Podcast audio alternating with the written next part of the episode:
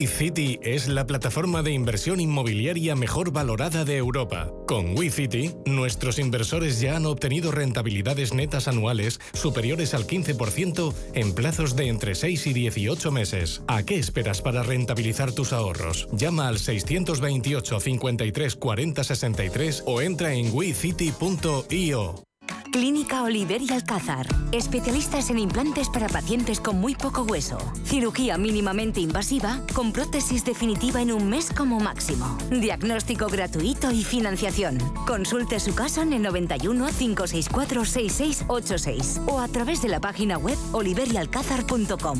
Más de 30 años de experiencia.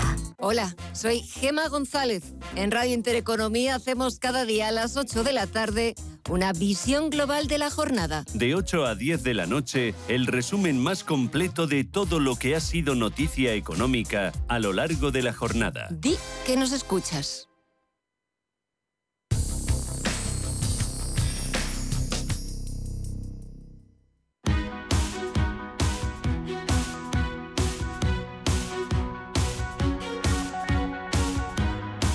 En Capital Intereconomía, el consultorio de bolsa. Consultorio, consultorio de bolsa con Roberto Moro de Apta Negocios, que le había dejado con la palabra en la boca porque nos llegaba la publicidad, el boletín y había que dar paso. Oye, nos quedaba algo pendiente de tu respuesta y del análisis que nos pedía el oyente. Sí, nos preguntaba por alguna alternativa a, BBVA.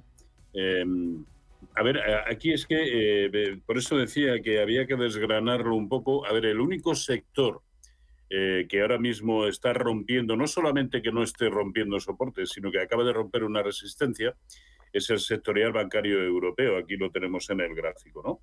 Eh, lo que pasa es que para buscar lo que es su, su resistencia de referencia, que es el 0,618% de Fibonacci, de toda la caída desde febrero del año pasado, no, no, de este año, eh, solo le queda un 3% prácticamente.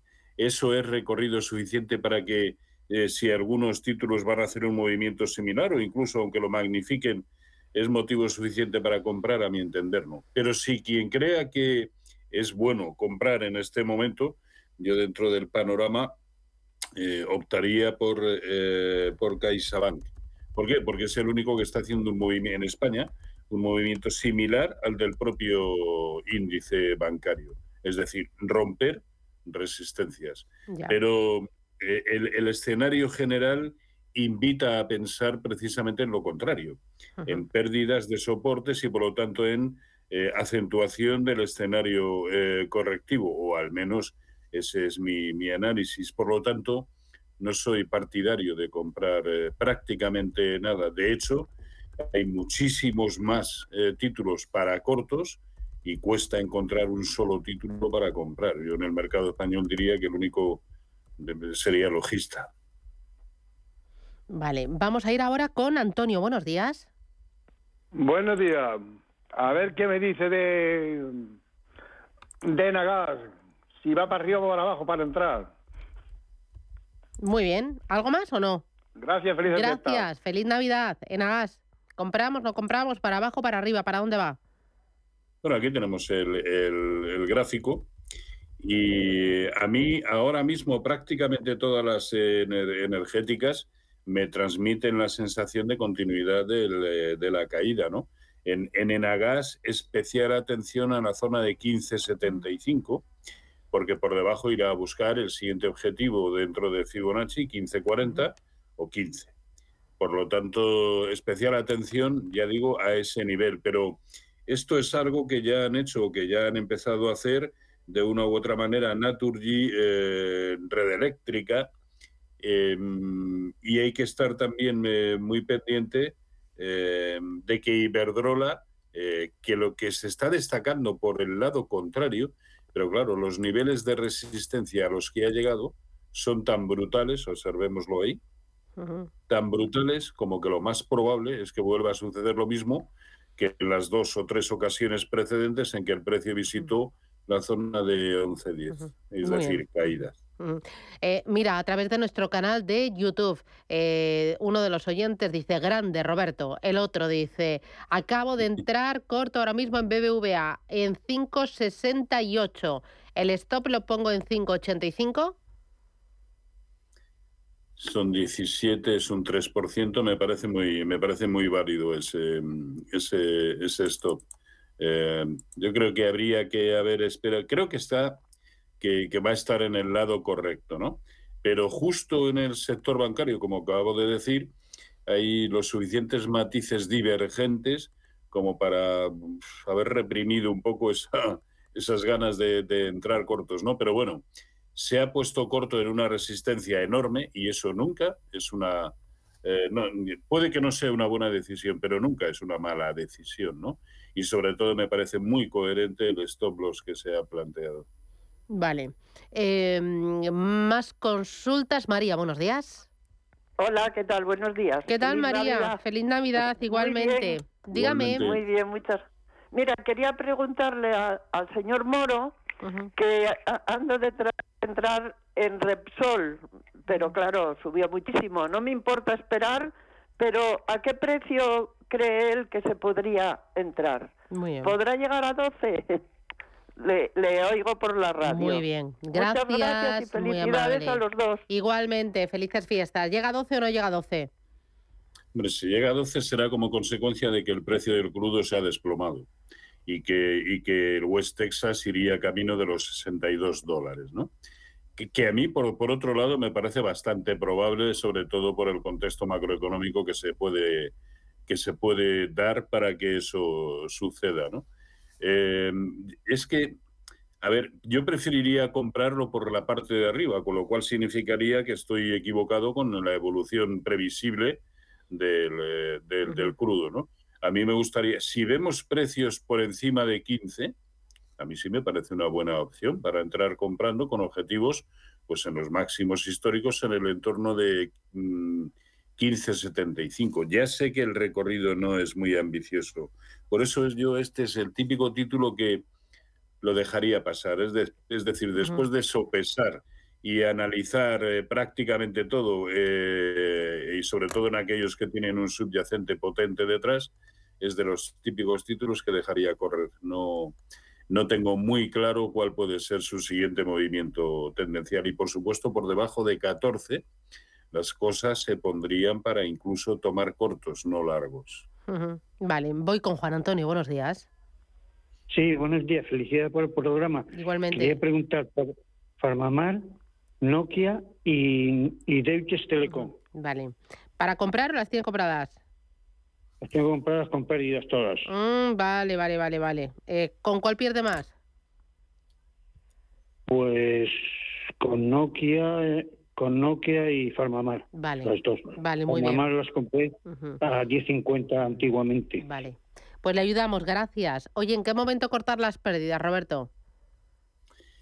Bueno, siempre en el mismo momento en que estamos acometiendo una compra, eh, hay que plantearse cuál es el nivel por debajo del cual o por encima del cual, si es que estamos largos o cortos, comprados o vendidos, pues que ya no estamos dispuestos a asumir una pérdida superior. Habitualmente lo suyo es que ese nivel de cortar las pérdidas se corresponda con un buen nivel eh, técnico, pero hay ocasiones en las que si cuando estamos actuando en medio de una tendencia, no queda más remedio que plantearnos el stop loss en términos porcentuales. A mí en títulos no me gusta nunca eh, que se me vaya más allá de un 4%, ¿de acuerdo?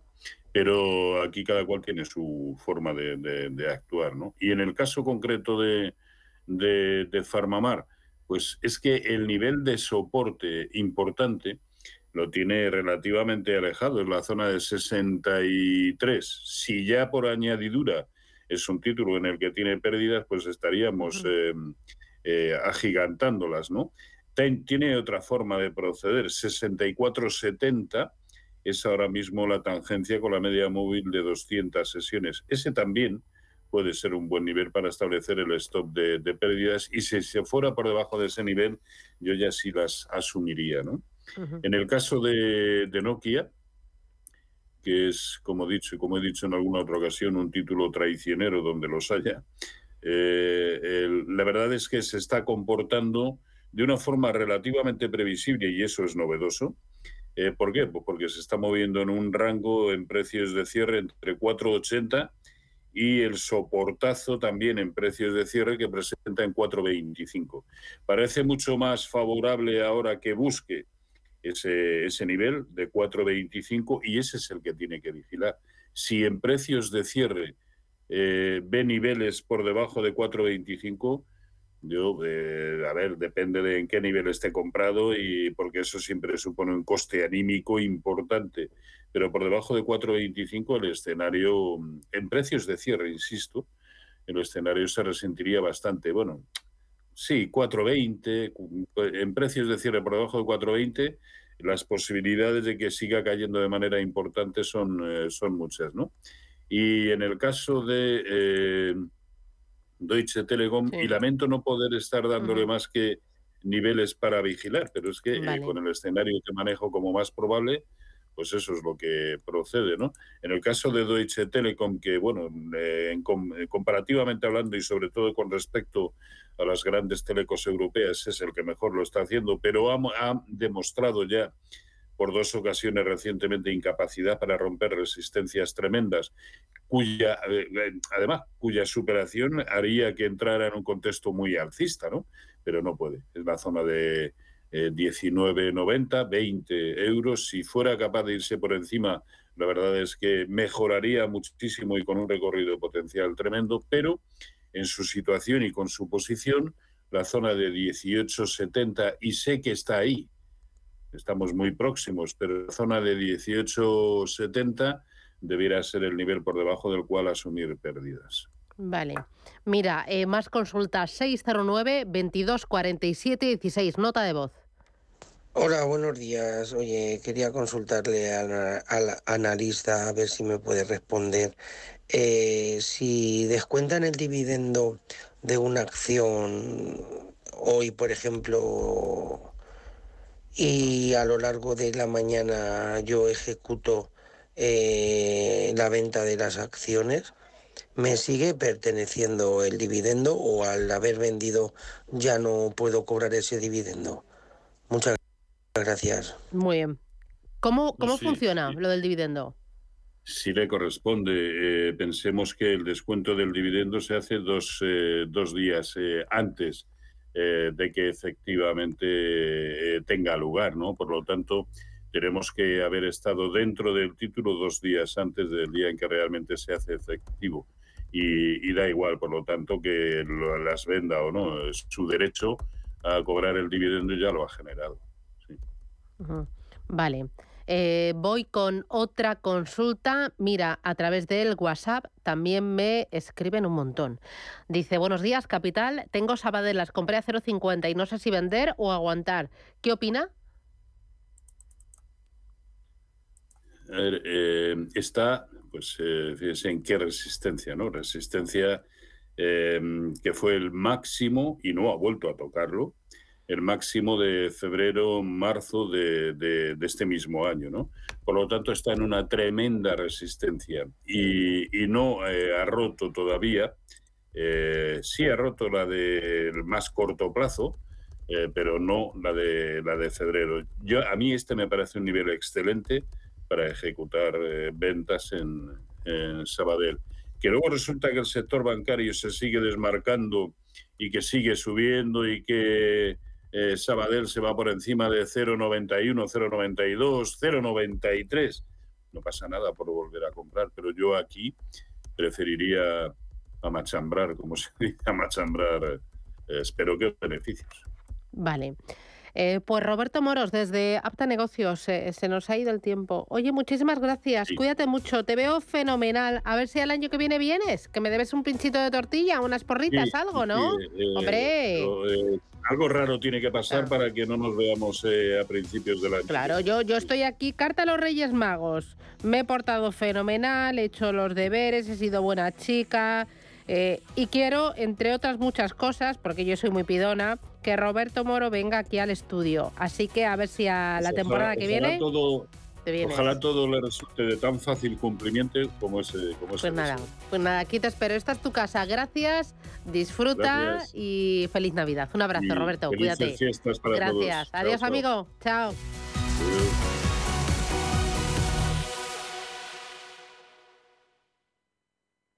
Yo soy cliente de Naturgy. Lo digo porque todos los que somos de Naturgy este invierno podremos pasarnos a la tarifa regulada de gas de una forma más fácil, con un solo clic. Sí, como lo oís, sin tener que llamar, sin interrupción en el servicio, vamos, sin preocupaciones.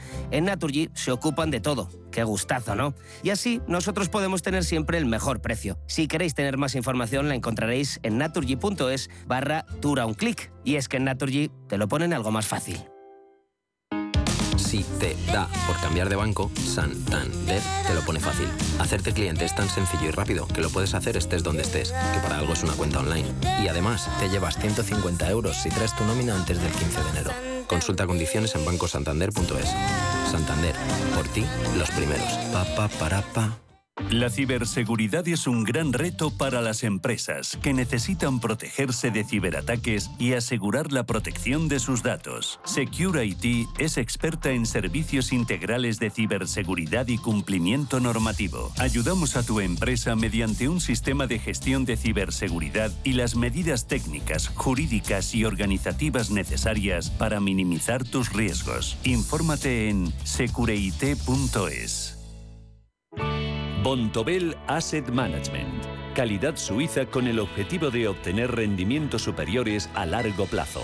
En Bontobel Asset Management siempre estamos a la vanguardia de las inversiones activas en bonos y acciones. Para más información, entre en nuestra página web bontobel.com barra am.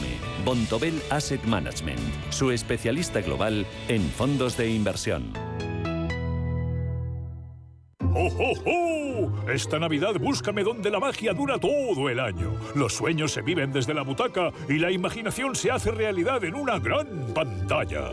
Esta Navidad diviértete en Cinesa con El Gato con Botas, el último deseo.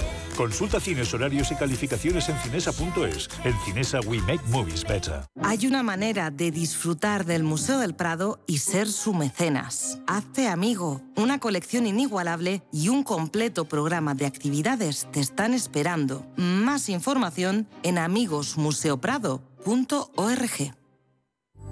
La Hora de Miguel Ángel es un programa dedicado a la salud y la prevención de enfermedades. Con un lenguaje claro y sencillo, te explica cómo llevar una vida saludable. Todas las noches a la una y media de la madrugada en Radio Intereconomía. Las claves de la semana.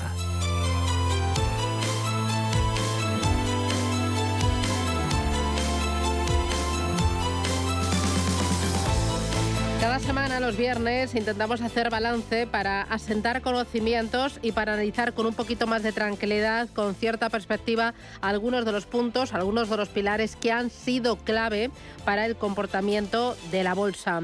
Nos acompaña cada viernes Pablo Gil, que es analista jefe de XTV para España y Latinoamérica. Pablo, ¿qué tal? Buenos días. Hola, buenos días, ¿cómo estás? Muy bien, ya de viernes eh, pre-Nochebuena y bueno, con ganas de, terminar el año, pero con mucha ilusión de compartir pues con los amigos y con la familia. A mí me gustan mucho estas fiestas, la verdad. Yo lo, disfruto y, y me gustan. ¿Tú qué tal, Pablo? ¿Cómo lo llevas? Yo también, creo que es un momento muy bueno para juntarte con, la familia porque llevamos un ritmo que a veces no, nos deja disfrutar de, lo que no es el trabajo. ¿no? Sí, sí, sí. Eh, oye, em, varias cositas para intentar comprender con tranquilidad lo que está pasando en los mercados e intentar pues eh, eh, aprender de ello y tomar decisiones acertadas. hemos hablado en varias ocasiones de la política cero COVID en China. Finalmente la ha abandonado el gobierno. ¿En qué punto estamos? ¿Y esto qué consecuencias va a tener pues, para la economía, para la estabilidad social y para los mercados, claro? Bueno, eh, lo primero que somos conscientes es que los datos que nos llegan de China no son todo lo fiables que uno pudiese desear, ¿no? Eh, hemos sido testigos durante dos años de cómo ha sido la salida a la normalidad en, el resto del mundo y experimentábamos olas de contagio cada vez más severas en términos de número de contagios, pero más benignas en términos de fallecimientos. hablar en China de que abriendo o, prácticamente eliminando casi todas las restricciones para luchar contra el COVID no están teniendo olas de contagio severas, probablemente es que están ocultando los datos reales. Si nos fiamos de, los modelos eh, que hacen algunas universidades bastante prestigiosas, hablan de, millones de fallecidos que habrá durante los próximos meses y, muchos más contagiados. Por tanto, es muy probable que la situación que ya vivimos eh, cuando hubo el confinamiento, ¿no? ¿Os acordáis de que se cerró, por ejemplo, la ciudad de Shanghái, el mayor puerto comercial del mundo? Volvamos a tener un efecto similar, desaceleración económica de China, que es la segunda potencia económica del mundo, y por tanto, tal vez veamos pues algún problema con los suministros a determinados productos y una desaceleración global que se va a ver afectada porque China es muy importante en el comercio internacional y al menos en la primera parte de 2023 va a crecer menos de lo que la gente estaba estimando. Eh, ahí China, la verdad es que eh, se ha enfrentado a un trilema eh, muy destacado, que era política cero COVID, apoyar la economía, no dejar que se derrumbara por los confinamientos y el mantener la estabilidad social, porque en las últimas semanas muchos se habían quejado como nunca antes lo habían hecho. En efecto, sí, yo creo que eh, la prioridad ha cambiado para el gobierno, eh, probablemente esas revueltas sociales es lo que les ha llevado a tomar esa decisión. Eh, la economía estaba creciendo dos puntos menos de lo que tenían previsto desde Beijing y eso hace pues, que en un momento dado digan, bueno, vamos a poner como prioridad el crecimiento económico, luchar contra esa crisis que hay a nivel inmobiliario, donde está el 70% de la riqueza del ciudadano chino, y, por otro lado, eh, el resto del mundo ha superado este bache del COVID, por tanto tenemos que asimilar que, ese es el camino que hay que seguir. Eh, yo creo que la revuelta social ha sido el catalizador que ha hecho que se empiece a mirar la prioridad económica antes que la prioridad em, de cuidar esas tasas de contagio, que era lo que antes eh, pues, impulsaba las decisiones de Xi Jinping tenemos eh, China por un lado y por el otro lado hemos tenido en esta recta final de año algunos datos macroeconómicos. Eh, los últimos han sido buenos, estoy pensando en el PIB en Estados Unidos. Ahí, ¿Cómo ha cambiado la mentalidad del ahorrador y la toma de decisiones del inversor cuando tiene sobre la mesa buenos datos macroeconómicos? Pues es muy interesante porque llevamos 14 años prácticamente en el que eh, lo bueno era bueno y lo malo también era bueno, en el sentido de que cuando salía un dato bueno, lo celebrábamos, cuando salía un dato malo, dábamos por hecho que iba a haber una respuesta de estímulo monetario fiscal o ambas eh, que iban a subsanar y compensar con creces el efecto malo económico. Es decir, los bancos centrales estaban de nuestro lado y bajaban tasas de interés o llevaban a cabo políticas monetarias expansivas, que básicamente era abaratar el coste del dinero o meter más liquidez en el sistema. A día de hoy, como el problema es la inflación y los bancos centrales están en el otro lado del ring, están subiendo las tasas de interés, nos están encareciendo el coste de las hipotecas y cualquier otro préstamo al consumo que queramos hacer y a las empresas también el coste de las inversiones, cuando de repente sale un dato malo, eh, el miedo a la recesión es lo que nos afecta para tomar decisiones de venta y cuando sale un dato bueno, como pasó el otro día, la gente empieza a pensar, madre mía, mientras no haya desaceleración económica, los bancos centrales van a seguir siendo muy agresivos, subiendo las tasas de interés para eh, asegurarse de que el problema de inflación no se mantiene en el tiempo. ¿no? Y de repente hemos visto cómo de todo es bueno pasamos un poco a la lectura del inversor de todo es malo. ¿no? Eh, un poco tal vez en, previsión de esos miedos que, que no han terminado de cotizarse correctamente, de si hay recesión, realmente nos queda todavía algo de sufrimiento en 2023 que no está plasmado en los precios de los índices. Mm. Oye, hablando de precios, lo que se han desplomado son los precios de muchas eh, tecnológicas.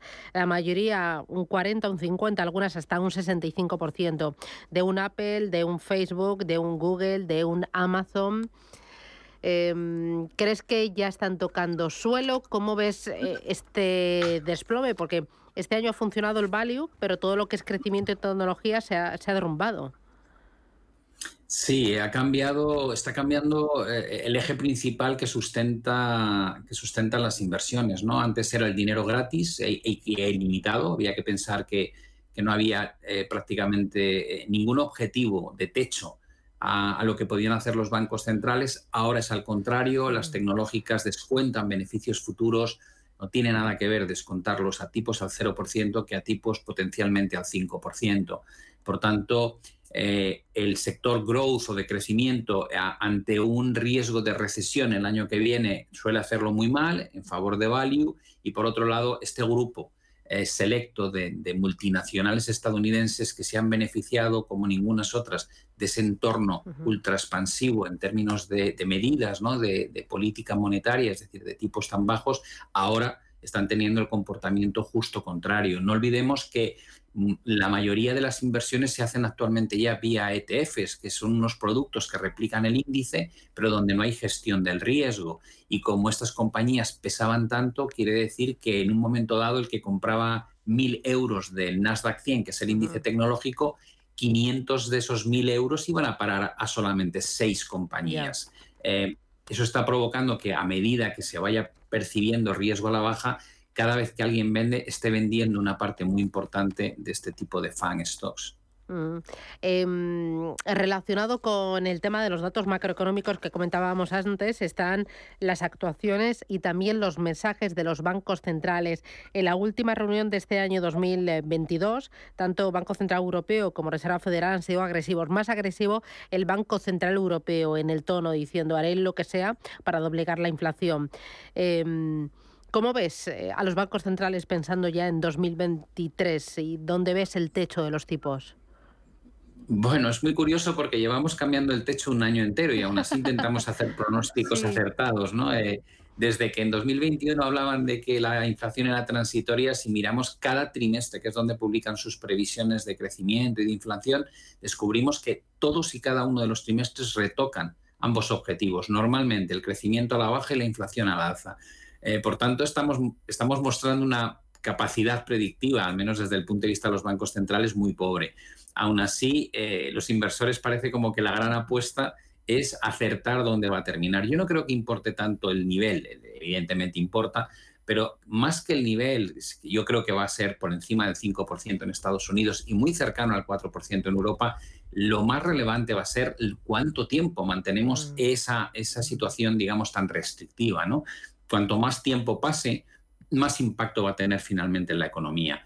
Eh, el mensaje es muy agresivo en muchos planos, porque también el Banco de Inglaterra está siendo muy agresivo con su política. Al final descubres que casi todas las economías desarrolladas del mundo están llevando a cabo un proceso de subida de tasas de interés como no se veía en los últimos 50 años. Y eso eh, suscita pues, muchísimas dudas de cómo va a impactar cuando impacte en el crecimiento económico. Yo soy de la opinión de que va a ser muy severo, es decir, cuando hablamos de potencial recesión o aterrizaje suave, yo no soy de esa opinión. Yo creo que todo lo que hemos hecho y de forma tan eh, global y tan rápida va a tener un efecto probablemente más profundo en términos de recesión eh, de lo que está pronosticado ahora mismo en las principales instituciones. Eh, este año 2022 hemos toreado con una guerra una guerra que ha provocado un precio desorbitado, sobre todo en los primeros meses de las materias primas, entre ellas el gas y el petróleo. Pero, sin embargo, en estos últimos meses se han desinflado los precios, prácticamente se han colocado en eh, punto cero ¿no? del año. Entiendo que es porque el mercado descuenta una desaceleración económica a nivel global y, por lo tanto, un enfriamiento de la demanda, aunque la guerra sigue ahí. No sé cómo estás viendo el comportamiento de, de estas dos materias primas tan importantes para buena parte de Europa. Sí, yo creo que lo que impera en, la corrección del precio del petróleo y del gas es, eh, si tú crees que va a haber una desaceleración económica, probablemente lo que ha hecho China con la política COVID-0 está afectando un montón. Es el, mayor importador de materia prima del mundo. Eh, andábamos poco con la visión de China va a ir recuperando una tasa de crecimiento económico un poco más alta que la de este año, pero cuando abandonan COVID-0, de repente tienes que plantearte que eso va a paralizar la economía china a lo mejor uno o dos trimestres por, por cómo combaten eh, eh, que la población esté asustada, que esté en sus casas, que no vayan a trabajar, que haya tantos contagios. Vuelves al miedo de principios de este año en términos de China si tú crees que China va a bajar el consumo, la producción y el crecimiento, tienes que ajustar los precios de demanda de materia prima, ¿no? Y si el resto del mundo en 2023 es altamente eh, probable que sufra desaceleración enorme en términos de crecimiento o incluso recesión, también favorece precios más bajos de la energía. A eso súmale eh, probablemente que con el pánico este invierno habíamos alcanzado niveles de reserva, por ejemplo, de gas que no veíamos eh, desde hacía muchos años. Eh, y eso nos permitía tener una visión algo más optimista de que eh, este invierno no iba a haber apagones. Otra cosa es que va a ocurrir el año próximo cuando haya que reponer esas reservas. Eh, tanto nosotros, por ejemplo, como Estados Unidos, que ha estado volcando buena parte de sus reservas estratégicas de crudo. Ahí podríamos ver un comportamiento un poco distinto tal vez de lo esperado, pero yo creo que es fácil que ambas, ambos precios de la energía sigan corrigiendo a la baja eh, si se da el caso este que decimos de desaceleración económica al principio de 2023 en China. Eh, dos, tres asuntos más. Uno de ellos, esta semana empezábamos con un revolcón procedente de Japón porque eh, daba un giro inesperado hacia la normalidad monetaria. Eso hacía que el yen se disparara a máximos de agosto. Hoy hemos tenido también datos de precios. Inflación allí en Japón han subido un 3,7%, que es la mayor subida en 41 años, estábamos hablando de Japón, que tenía los precios siempre a ras de suelo. Eh, ¿Cómo estás viendo eh, todo esto que está pasando en Japón? Bueno, yo creo que es, un, es otro, otra pieza más de un puzzle que es interesante. El Banco de Japón situó las tasas de interés en el entre el menos 0,10 y el 0% por ahí más o menos por 1998. Estamos hablando de un banco que ha tenido un estímulo monetario sin precedentes durante casi 25 años. Eh, el hecho de que eh, Kuroda, que es su presidente, vaya a dejar el puesto de presidente que lleva 10 años ostentando en abril del 2023, pues eh, habría la expectativa a una política monetaria algo más normal y no, tan no tanto estímulo, pero es que antes de marcharse ha tenido un movimiento, un par de movimientos que ya dan una pista bastante clara ha permitido que eh, el coste del endeudamiento hasta el 10 años sea de 0,5. Antes, antes impedía que tuviese coste para el tesoro, el, tesoro nipón. Eh, y eso cambia un poco las reglas del juego porque Japón es el principal comprador de deuda estadounidense, con lo cual si tú permites que el, el propio consumidor japonés encuentre cierto retorno en su producto doméstico y no tenga que ir a buscarlo fuera, tal vez cambie un poco los flujos ¿no? de cómo mueven el capital los japoneses. Y luego la inflación, como bien dices, es, eh, probablemente el motivo que justifica estas acciones. Estamos viendo que no alcanzaban estas cotas prácticamente más que en dos ocasiones en los últimos 40 años eh, por tanto, el discurso de como la inflación no está al 2%, puedo seguir haciendo esto, se les está cayendo, ¿no? se les está yendo de las manos. Eh, probablemente sea un banco central que a un ritmo mucho menor que el resto también tienda a complicar un poquito las cosas para los inversores el, próximo año. Oye, y otro punto para entender los eh, mercados es eh, cómo está Reino Unido. Hoy lo leíamos en titulares, hoy eh, huelga de trabajadores de control de aduanas en los aeropuertos británicos. Van a parar ocho días, protestan por los salarios y las condiciones laborales, pero es que hoy también los empleados de ambulancias han parado. Y bueno, estas semanas que llevamos, si no son las enfermeras, son los médicos y sino otro colectivo. Eh, esto no pinta muy bien, ¿no? Sí, yo creo que Reino Unido podríamos interpretarlo como el canario en la mina, ¿no? Esa señal anticipada de posibles eh, disturbios que pudiesen desarrollarse en 2023 en otros países. El motivo es sencillo. Eh, en España, en Estados Unidos, estamos tirando de ahorro, es decir, de alguna manera la pérdida de capacidad adquisitiva de nuestro dinero eh, la inflación sube mucho más rápido que los salarios, eh, lo cubrimos con ese extra de ahorro que hemos acumulado los últimos dos años, pero a medida que vas eh, gastando ese colchón que te queda en la cuenta corriente, la realidad es que o, aceptas la nueva, o sea, tienes que adaptarte a la nueva realidad o tienes que bajar tu nivel de vida. Em, en Reino Unido la protesta social es precisamente porque no quieren bajar el nivel de vida, quieren mantener su estatus y lo que piden es un salario que sea equivalente al ritmo de la inflación. Si ese problema se extiende a nivel general, eh, estaríamos ante el gran problema que no querían ver los bancos centrales. Muy bien. Pablo, eh, Pablo Gil desde XTV, un placer repasar contigo los mercados, asomarnos a este puzzle, completarlo para entender en qué punto estamos. Muchísimas gracias y feliz Navidad. Un abrazo fuerte. Igualmente. Gracias, adiós.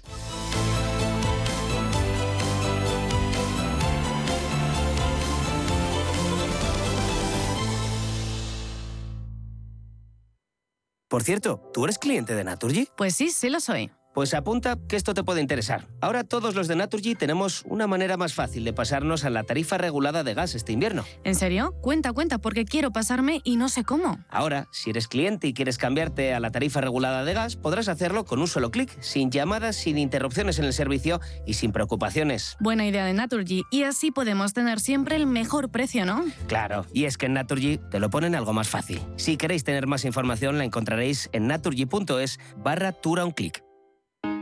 Si te da por cambiar de banco, Santander te lo pone fácil. Hacerte cliente es tan sencillo y rápido que lo puedes hacer estés donde estés, que para algo es una cuenta online. Y además, te llevas 150 euros si traes tu nómina antes del 15 de enero. Consulta condiciones en bancosantander.es. Santander, por ti, los primeros. Pa, pa, para, pa. Si caminas solo, irás más rápido. Si caminas acompañado, llegarás más lejos. Luna Sevilla es su asesor patrimonial de referencia. Prestando nuestros servicios como agentes de Caser Asesores Financieros, somos una empresa con amplia experiencia profesional y una clara apuesta por la formación de calidad, la información transparente y objetiva y por el asesoramiento financiero personalizado y continuado. Si desea más información, visite lunasevilla.es o llámenos al 91 762 3442.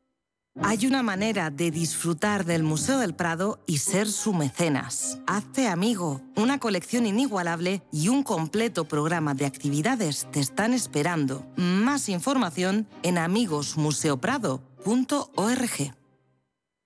Cuidado con la sopa, que quema. Siempre hay alguien que cuida de ti. En Autocontrol, anunciantes, agencias y medios, llevamos 25 años trabajando por una publicidad responsable. Campaña financiada por el Programa de Consumidores 2014-2020 de la Unión Europea. Hotel Princesa Plaza Madrid se viste de fiesta para celebrar una Navidad muy especial. Disfruta en pleno corazón de la capital de una cena de empresa inolvidable, de una gala de fin de año, una nochebuena en familia o una cita de reyes para disfrutar con los más pequeños. Hotel Princesa Plaza Madrid, una Navidad diferente para cada uno de sus invitados. Más información en princesaplaza.com. Los viernes a las 10 de la noche nos visita un gato, el gato gourmet. En Radio Intereconomía, Andrés Sánchez Magro presenta una guía semanal gastronómica, enológica, de restaurantes, literaria, musical y con todos aquellos ingredientes para cocinar la buena vida. El gato gourmet, con el patrocinio de Marqués de Riscal, los viernes a las 10 de la noche en Radio Intereconomía.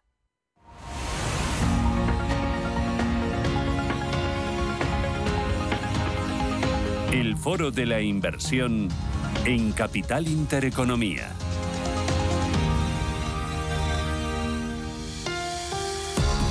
Esto es Radio Intereconomía. Abrimos nuestro foro de la inversión hoy con Rafael Peña, que es fundador de Olea Gestión. Rafa, ¿qué tal? Buenos días, bienvenido. Buenos días, Susana, muy Oye, bien. feliz Navidad. Feliz Navidad. Oye, y enhorabuena porque eh, habéis eh, tenéis Olea Neutral, que es vuestra criatura, ese fondo de inversión cuyo objetivo es preservar capital y además arañar rentabilidad al mercado, pero sobre todo preservar capital y controlar el riesgo. Y ahora eh, me decías, es que es una evolución natural, ¿no? Nuestros clientes no lo pedían. Habéis eh, creado un clon para convertirlo o meterlo bajo el paraguas de plan de pensiones, ¿no?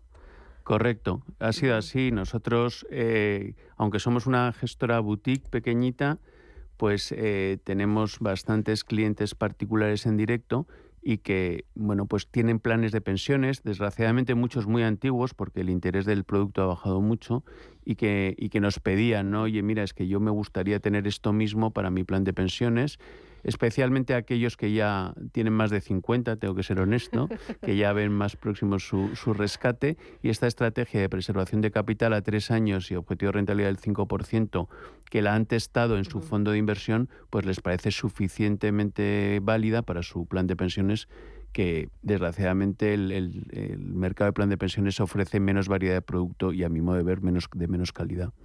Y además para ti esto del vehículo plan de pensiones no es nada nuevo. Tú has trabajado eh, ya hace unos cuantos años con este vehículo. Sí, efectivamente, comentábamos eh, antes de entrar en, en, antena que yo empecé precisamente en la gestora de planes y fondos de pensiones del entonces Banco Central Hispano, ¿no? En el año 94. Que los más jóvenes dirán, ¿Banco Central Hispano eso qué es? Sí, posteriormente absorbido por Banco de Santander, ¿no? Y ahí viví mi primera, como gestor, mi primera subida de tipos de Alan Greenspan en, el, en el año 94 y que, y que hizo que los planes de pensiones se pusieran en, retorno negativo, lo cual eh, fue muy duro, ¿no? Porque la gente en, aquel momento invertíamos un 95% en renta fija. Se dio cuenta que la renta fija no es fija y que el, el, dinero que tú tienes en un plan de pensiones se denomina derecho consolidado y se dieron cuenta que el derecho consolidado no es consolidado. ¿no? Mm. Y fue una, un buen aprendizaje, especialmente en los de empleo, donde la capacidad de, de demanda, por, porque estaban las comisiones de control, los sindicatos, era mucho, mucho más potente. ¿no? Para aquel ahorrador que eh, quiera realizar nuevas aportaciones, aunque ahora el tope está capado a 1.500 euros, o para aquel ahorrador que quiera traspasar su ahorro en un plan de pensiones a Olea Neutral Plan de Pensiones, eh, preséntanos a la criatura recuérdanos cómo es la composición de la cartera y cómo seleccionáis también a los activos que tiene dentro. Pues somos un fondo de gestión activa, lo que es muy importante, y, se engloba dentro lo que es un multi-assets, un, multi. un multiactivo, porque nosotros, los gestores, Hernán Cortés y yo, tomamos la decisión de en qué tipos de activos invertir y luego en qué securities, en qué acciones o bonos invertimos, ¿no? A diferencia de, otras escuelas de gestión que tú bien conoces, como es la gestión pasiva que replica eh, el mercado de forma agregada o el value investment eh, investing que lo que hace es invertir en, modelos de negocio que confían en él a un precio razonable. ¿no? Nosotros vivimos el mundo de una forma agregada y invertimos entre un 20 y un 60% en renta variable y luego tenemos otra serie de límites tanto mm, de exposición, por ejemplo, no invertimos en no euro más del 50%. Eh, tenemos también límites de concentración. Tenemos límites, por ejemplo, exposición a mercados emergentes un 20%, a, non-investment grade un 15%, o sea, high yield como máximo un 15%, y mucha diversificación. Nunca invertimos más del 3% en un valor y nunca invertimos más del 5% en un bono y de forma combinada, si coincide que compramos acción y bono de la misma compañía, nunca más de un 6%. Es una cartera entonces muy diversificada.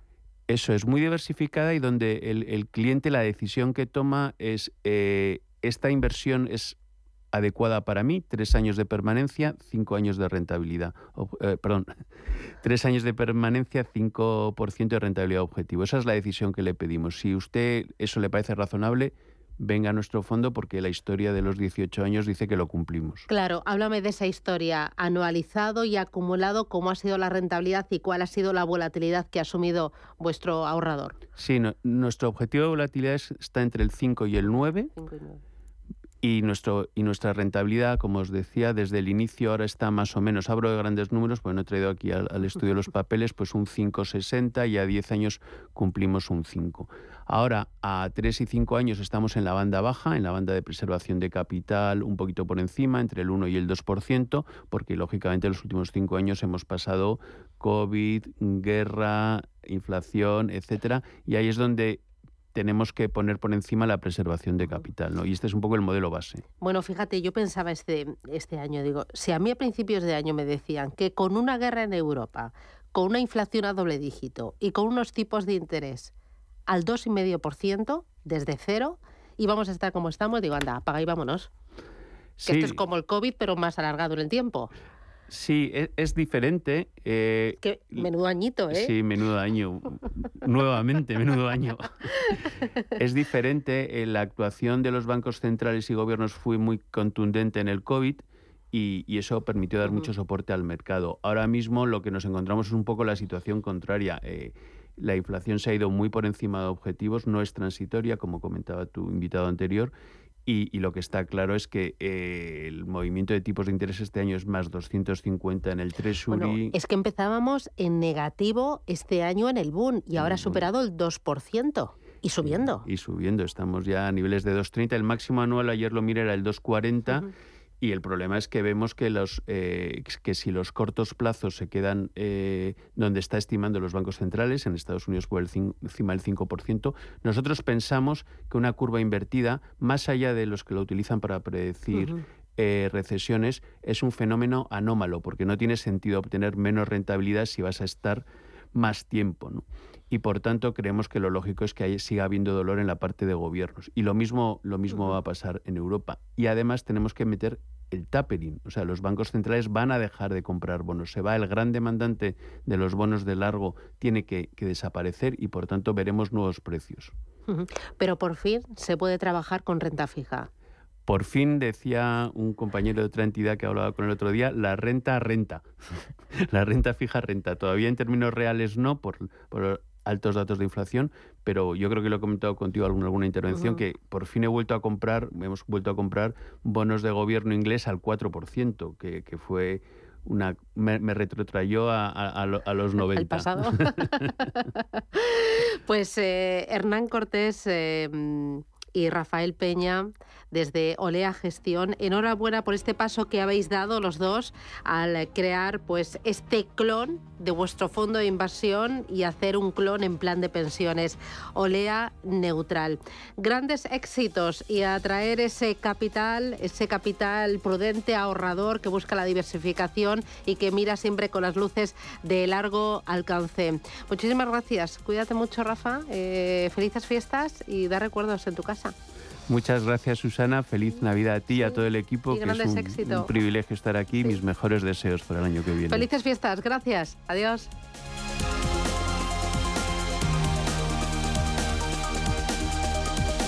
Y ahora es turno de mirar a Europa. Abrimos una ventanita con Maciel Berestecki, que es oficial de prensa en la representación de la Comisión Europea en Madrid. Maciel, ¿qué tal? Buenos días, bienvenido. Eh, hola Susana, buenos días.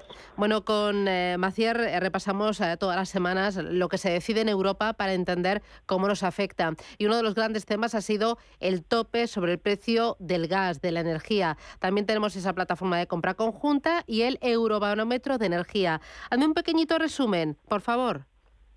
Sí. Pues eh, como, como has dicho, pues em, voy a comentar las últimas las últimas medidas que se adoptó en la, en la Unión Europea esta semana. Eh, pues de hecho al principio de la semana publicamos el Eurobarómetro que has mencionado, que, que, muestra que la gran mayoría de los ciudadanos europeos están a favor de las acciones de la Unión para, para hacer frente a la crisis. Entonces, pues eh, otra medida que adoptamos el lunes pasado pues es este tope al precio, al precio de gas para la Unión y los 27 países miembros eh, lo establecieron en el, en el nivel de 180 euros. Mm, bueno, tiene como objetivo, que, que lo sabemos, pues eh, evitar los precios disparados de gas eh, que observamos, por ejemplo, en agosto del año pasado, que tenían impacto sobre la factura de la luz.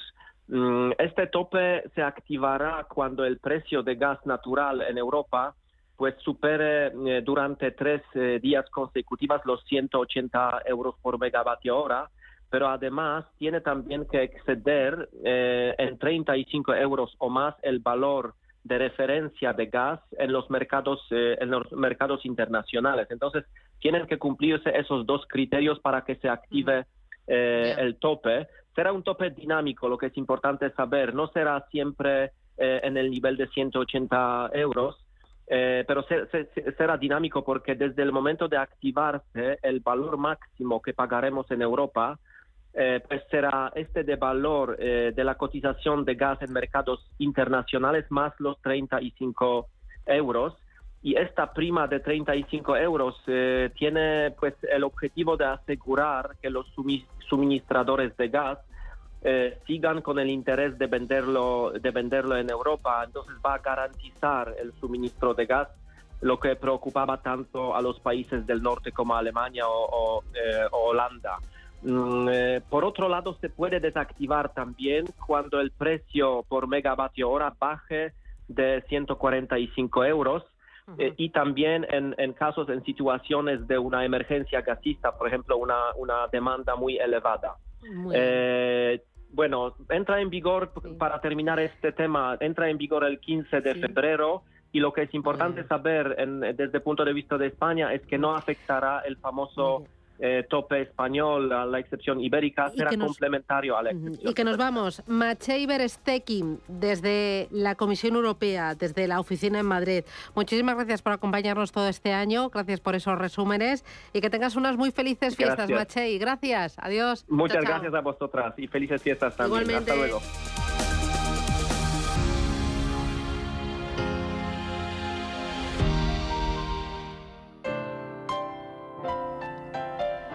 La magia está ahí, en todas partes. Incluso lo más increíble puede suceder cuando crees en ella. Puede suceder que de repente conozcas a un reno mágico que vuela pero ¿no es la Navidad el momento perfecto del año para creer en que pueden pasar cosas mágicas? ¿O que la ilusión de esos momentos tan especiales es la responsable de que la magia nos rodee? Sea lo que sea, en el corte inglés llevamos todo el año trabajando para llenar de magia estos días. Es magia. Es Navidad. Es el corte inglés. Radio Intereconomía. Información seria y veraz.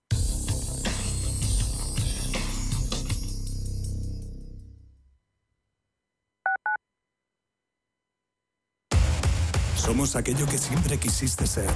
Creamos aquello que siempre quisiste tener. Las reglas del juego han cambiado. Somos